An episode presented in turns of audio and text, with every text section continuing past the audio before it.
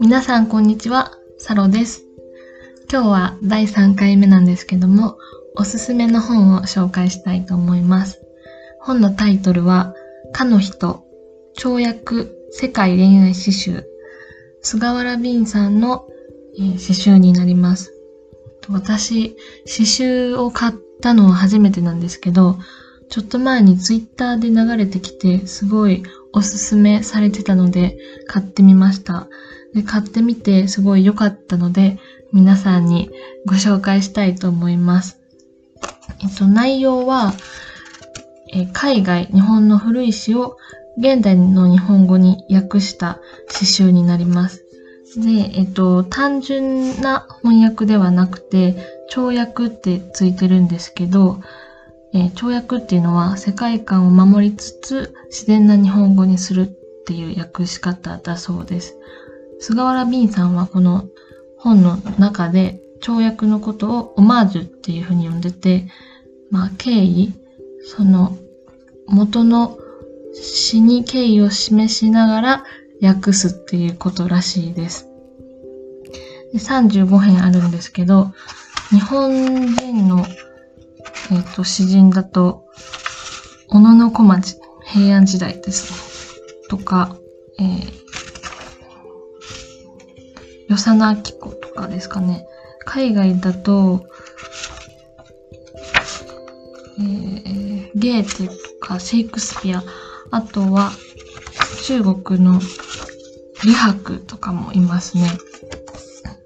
で、おすすめのポイントが2点あって、1つ目は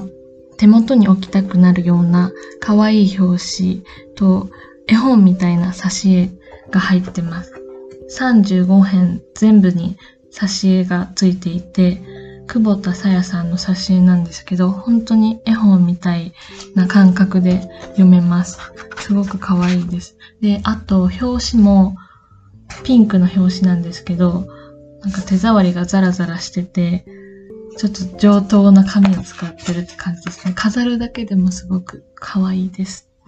で、2点目が恋愛詩集ということで、時代、違う時代でも違う国でも恋愛って普遍的なものなんだなっていうのがわかると思います。で今日はすごいいっぱいあるんですけど、この中から一つだけ、しかもその一部になっちゃうんですけど、をちょっと紹介したいと思います。タイトルは When When You Are Old アイルランド人の詩人のウィリアム・バトラー・イエーツの詩です。で、この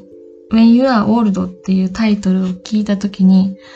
私だったらどう訳すかなって思って、全部原文で読んでみたんですけど、うん、うん、あなたがあなたが年老いたら、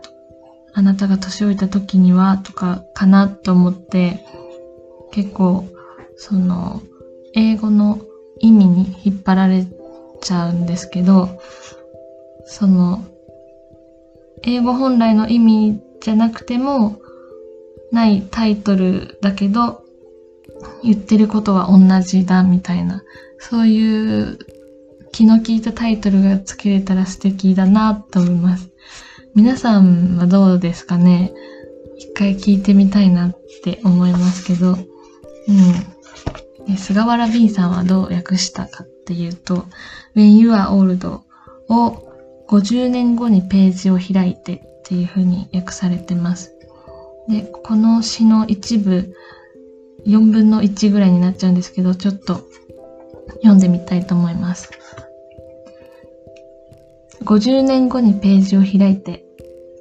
50年後、年老いた君がページを開く。その時、僕はもういないかもしれない。だけど、君の髪が白くなり、赤く燃えている暖炉のそばで、うとうとと眠りに満ち足りて、一人静かにまどろむ時に、この刺繍を開いてほしい。という感じです。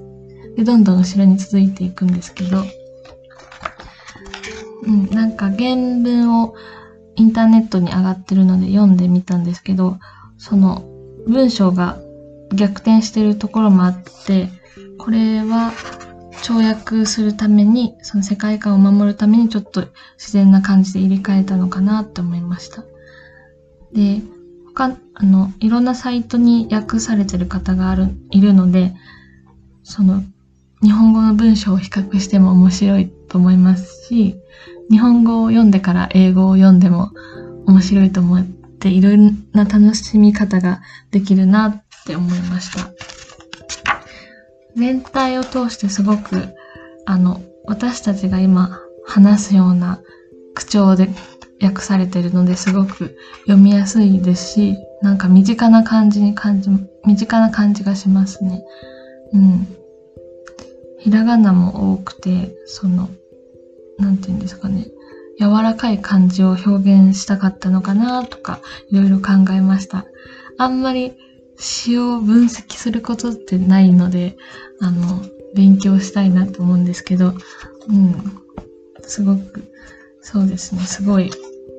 素敵な絵本みたいな詩集ですね。はい。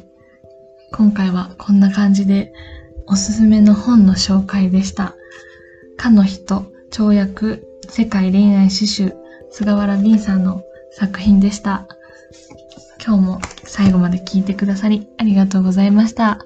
それでは次回また会いましょう。バイバーイ。